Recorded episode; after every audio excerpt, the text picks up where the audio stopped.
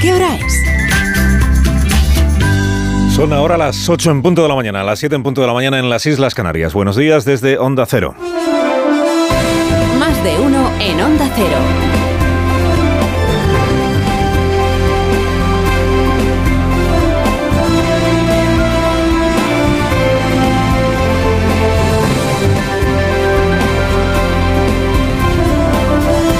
¿Cómo están? Bienvenidos a una nueva mañana de radio. Estrenamos el 27 de febrero del año 2024, ante penúltimo día del segundo mes de este año tan interesante que estamos viviendo.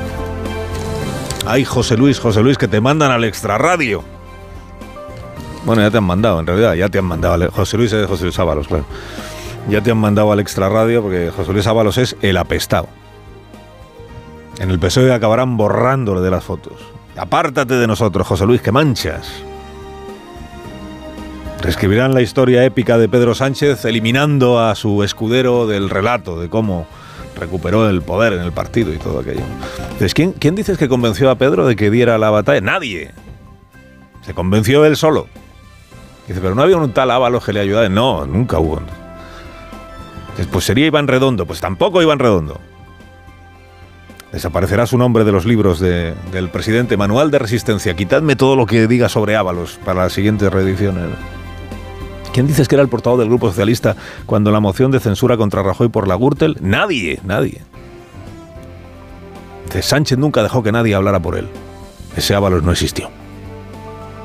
Bueno, ayer sí dejó Sánchez que alguien hablara eh, por él, porque ayer tocaba anunciarle a España entera la excomunión del apestado y le encomendaron el trabajo a la portavoz del Poliburo, eh, a la portavoz de la ejecutiva del Partido Socialista que se llama Esther Peña. Es conocido que el secretario general, el señor Sánchez, es más de indirectas, ¿no? Esto de caiga quien caiga. El que la hace, la paga. que la hace la paga.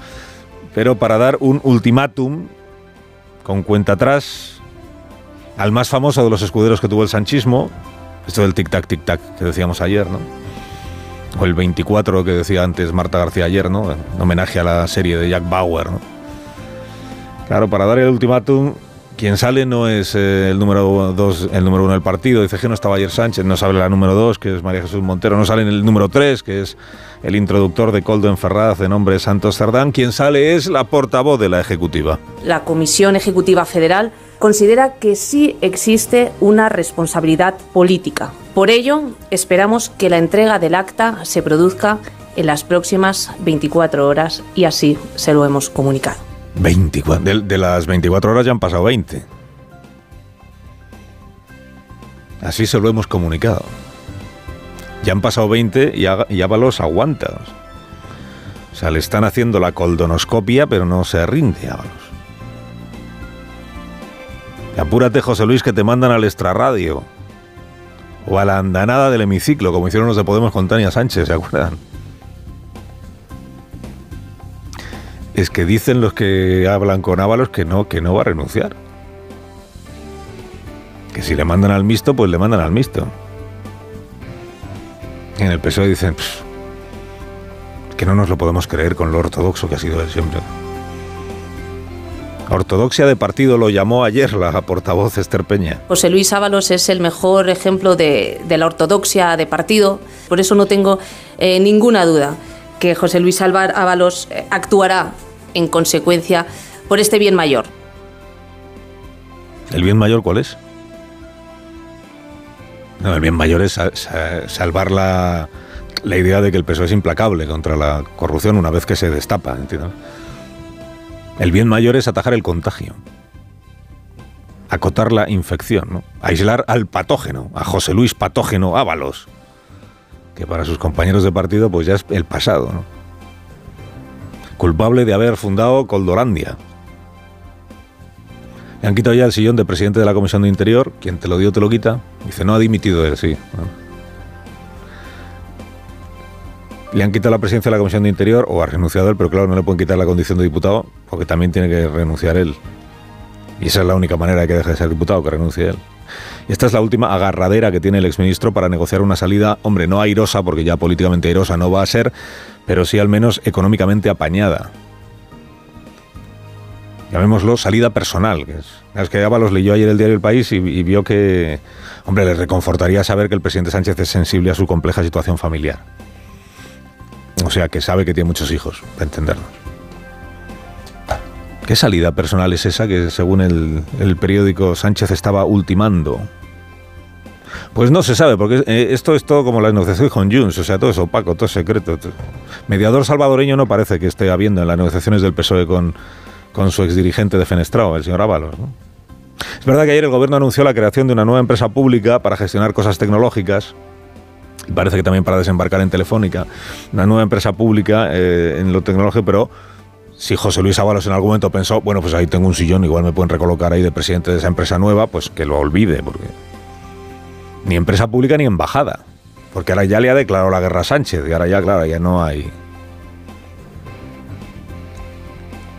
No le van a nombrar ni asesor sanitario de las embajadas. O de alguna embajada. Bueno, ¿qué le estaban diciendo a Ábalos? A ver, tú abandonas el, el escaño, tú te quitas de en medio, la cosa ya se enfría, luego ya veremos. Luego ya Dios proveerá, Dios es Sánchez. Dios proveerá. Algo, algo caerá. Una indemnización en diferido, lo que sea. Pero esto cuando ya haya quedado claro que Coldo se come el marrón él solo y que no, y que no cita a nadie más y que no... Dicen los pedristas, acuérdate de que el líder nunca deja tirado del todo a un colega. José Luis. Nunca. de- Puede, puede parecer al principio, pero al final te, te resuelve la vida. ¿no? Si a la jefa de prensa que tenía en Ferraz la hizo presidenta del Hipódromo de Madrid, ¿cómo no te va a buscar a ti un, salario? Siempre que guardes la ortodoxia del partido. O sea, que te largues. Que te vayas. Apúrate, Ábalos, suelta el escaño. Suelta el escaño que el líder está perdiendo la paciencia. Claro, hay una segunda parte que tiene que ver con la deriva judicial del asunto. Ábalos está diciendo, y es verdad, yo todavía no, no- bueno, todavía, yo no, estoy citado en ese sumario. No estoy eh, imputado, no estoy incriminado, no me han citado ni como testigo, pero la investigación está en marcha. Mientras sea diputado, tiene fuero o aforamiento, como lo queramos llamar. Significa que solo lo puede juzgar o investigar el Supremo. Si renuncia a ser diputado, se queda sin el fuero. Entonces ya le puede investigar cualquier juez. Igual esto también está en la en las reflexiones que se hace el señor Ábalos y que dice en el mixto, pues en el grupo mixto, pero con, pero con el fuero, con el escaño. Mira, si, en verdad lo que Ábalos le tendría que pedir a Sánchez es que lo amnistíe. ¿Qué es lo peor que podría pasarle en términos judiciales? ¿Que lo imputen por malversación? Pues como Puigdemont. Y él como Puigdemont también contribuyó con su voto a que Sánchez fuera investido, ¿no? Es que uno se pone en la piel de José Luis Ábalos esta mañana y no puede menos que comprenderle. No está imputado. No ha sido ni siquiera interrogado. Su compadre Coldo no le ha incriminado. Su nombre no aparece en el sumario. Lo más cercano es una alusión a un ex jefe. Y sin embargo le quieren apartar de la política. Salpicado por la sombra de la sospecha, a su casa, inhabilitado para ejercer cualquier cargo.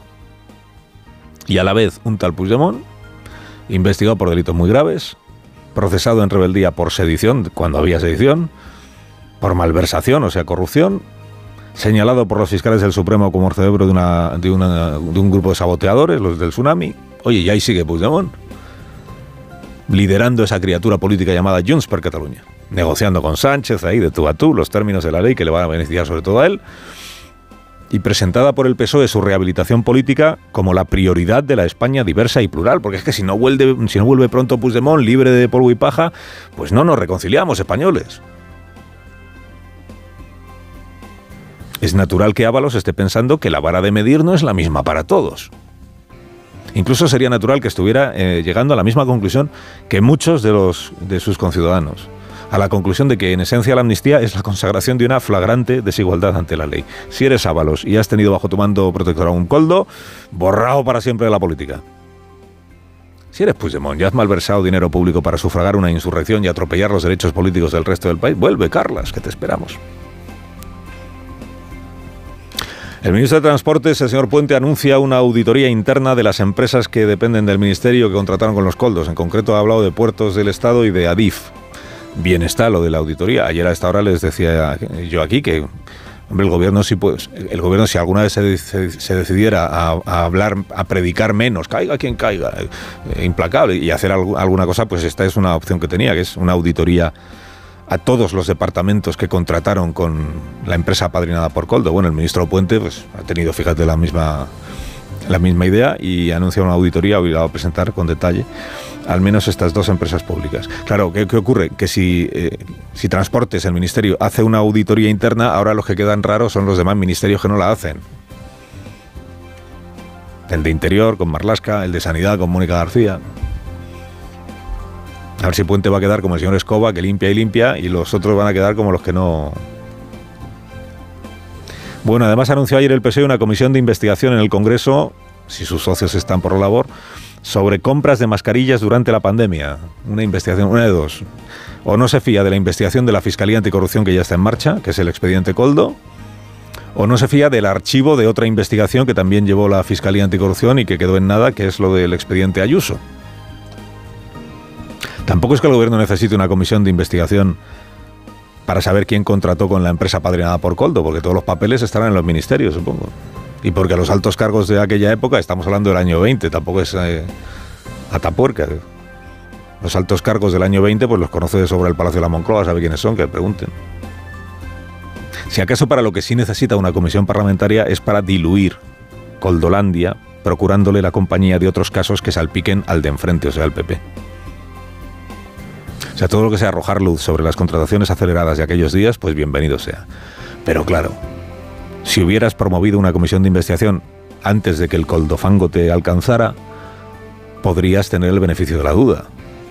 Diríamos, tu afán es la limpieza, la transparencia. Ahora, cuando lo promueves solo ahora que hay un coldo en tu vida, o sea, solo ahora que el chanchullo es de uno de los tuyos, ahí entonces salta a la vista que lo que estás buscando es otra cosa. No es transparencia y limpieza, lo que buscas es él y tú más. El todos corruptos, ¿no? El revoltijo. Apúrate, José Luis, que te mandan al extrarradio. O al extrarradio del hemiciclo o a tu casa. Carlos Alsina en Onda Cero.